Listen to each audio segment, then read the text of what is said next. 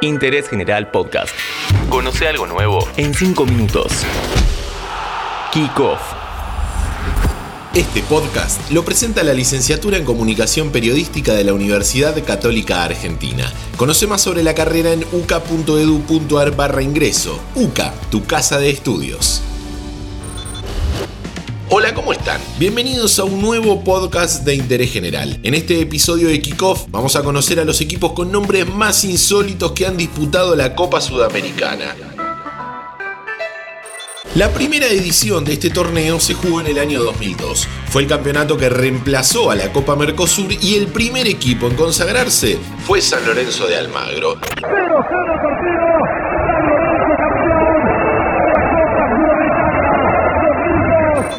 Haciendo un repaso cronológico, en la edición 2002 nos encontramos con la participación de 21 equipos, formato ida y vuelta a eliminación directa. La particularidad fue que San Lorenzo, con su victoria 4 a 0 en Medellín, logró la mayor victoria de un equipo visitante en una final de cualquier competición organizada por Conmebol. En la edición de 2003 surge el primer equipo con un nombre llamativo, la Asociación Deportivo Pasto de Colombia. Sin pena ni gloria, quedó afuera en primera ronda. Debe su nombre a la ciudad donde pertenece, San Juan de Pasto, en el departamento de Nariño. La 2004 nos regaló la participación del conjunto peruano Club Deportivo Coronel Bolognesi, que se llama así en memoria del coronel Francisco Bolognesi, defensor de Arica en la Guerra del Pacífico.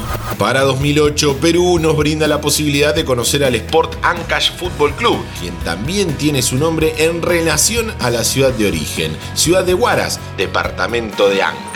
Conforme iban pasando las ediciones, cada vez más equipos la jugaban porque se ampliaba la lista de participantes. En 2009, representando a Colombia, estuvo el Club Deportivo La Equidad, quien se llama así por pertenecer a la empresa Equidad Seguros. En 2011 es Venezuela el que aporta el equipo con el nombre más exótico de esa edición. Yaracuyano Fútbol Club, fundado en 2006, quedó afuera en primera ronda al perder por un global de 2 a 1 contra la Liga de Quito. Su nombre hace mención a su lugar de origen. Está ubicado en el municipio San Felipe, estado de Yaracuy.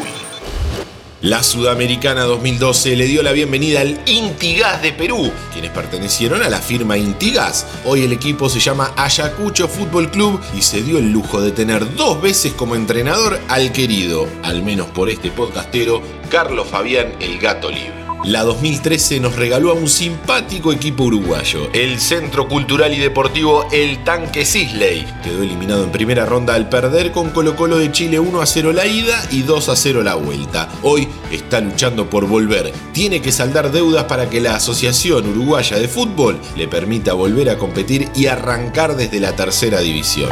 La Copa Sudamericana 2017, ganada por Independiente, tuvo algunos conjuntos que bien vale la pena investigar sus nombres y orígenes. Patriotas Boyacá de Colombia fue fundado en 2003 y pasó a la historia futbolera por ser el conjunto que mandó al descenso en la liga local al América de Cali.